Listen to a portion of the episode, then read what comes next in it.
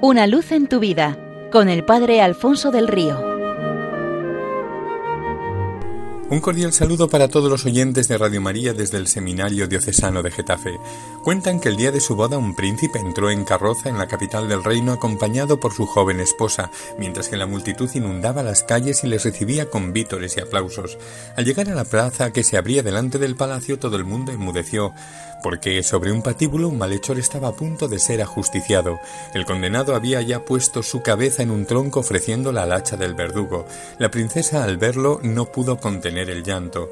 El príncipe preguntó al juez si no era posible anular la ejecución como regalo de bodas a la princesa, y la respuesta fue un seco no.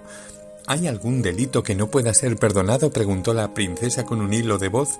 Uno de los consejeros del príncipe hizo saber a todos que según una antigua costumbre del reino, cualquier condenado podía ser rescatado de la muerte pagando la suma de mil ducados de oro. Se trataba de una cantidad enorme. ¿Cómo conseguir tanto dinero? El príncipe echó mano de su bolsa y la vació y de ella salieron 800 ducados de oro. La princesa buscó en su elegante bolso y sacó cuanto tenía, logrando reunir 50 ducados más. ¿No bastarían 850 ducados de oro? preguntó. La ley exige mil, le respondió el juez. La princesa entonces cogió su bolso e hizo una colecta entre nobles, soldados, pajes y curiosos. Al contar lo recaudado, la cantidad final ascendía 999 ducados de oro. Ninguno de los presentes tenía ya ni una sola moneda más. ¿Entonces este hombre va a ser decapitado por un solo ducado? preguntó la princesa. La ley es la ley, Alteza. Dura lex sed lex, y no se puede hacer ninguna excepción, respondió impasible el juez, haciendo señales al verdugo para que prosiguiera con la ejecución. Entonces la princesa gritó Deteneos. Aún queda una última posibilidad. Mirad en los bolsillos del condenado, tal vez encontréis allí algo que él pueda aportar. El verdugo obedeció y de los bolsillos de aquel hombre salió el ducado de oro que hacía falta para salvarle la vida. Y es que si dijo aquello fue porque estaba convencida de que en el fondo del corazón de cada uno se encuentra lo suficiente para cambiarle la vida y salvarla.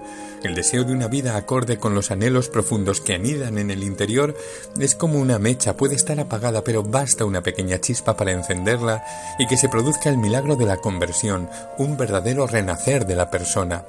Y esta es la historia de Zaqueo, del apóstol Mateo, de María Magdalena, de Agustín de Hipona, de Francisco de Asís, de Ignacio de Loyola, de Francisco Javier, de Carlos de Foucault y también la nuestra es también la historia de la búsqueda que ha hecho salir a Cristo del cielo impulsándole a venir a nuestro encuentro, movido por la locura de su amor para traernos su misericordia. Y ambas historias, la de Jesús y la nuestra, se vuelven una sola cuando su misericordia abraza nuestra miseria.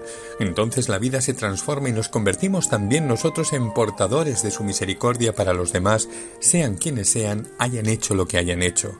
En este sentido, también se cuenta que en cierta conferencia, el profesor que le impartía inició su intervención ondeando un billete de 100 euros ante la concurrencia. ¿A quién le interesaría este billete? preguntó al auditorio. Se levantaron un bosque de manos. El conferenciante aclaró antes de dároslo, debo de hacerle una cosa. Y ante el estupor de todos lo arrugó violentamente hasta dejarlo convertido en un papel viejo. Después dijo ¿Quién lo quiere ahora? De nuevo las manos que se habían levantado se volvieron a alzar. ¿Y si le hago esto? dijo al tiempo que tiraba el billete contra el suelo y lo pisoteaba.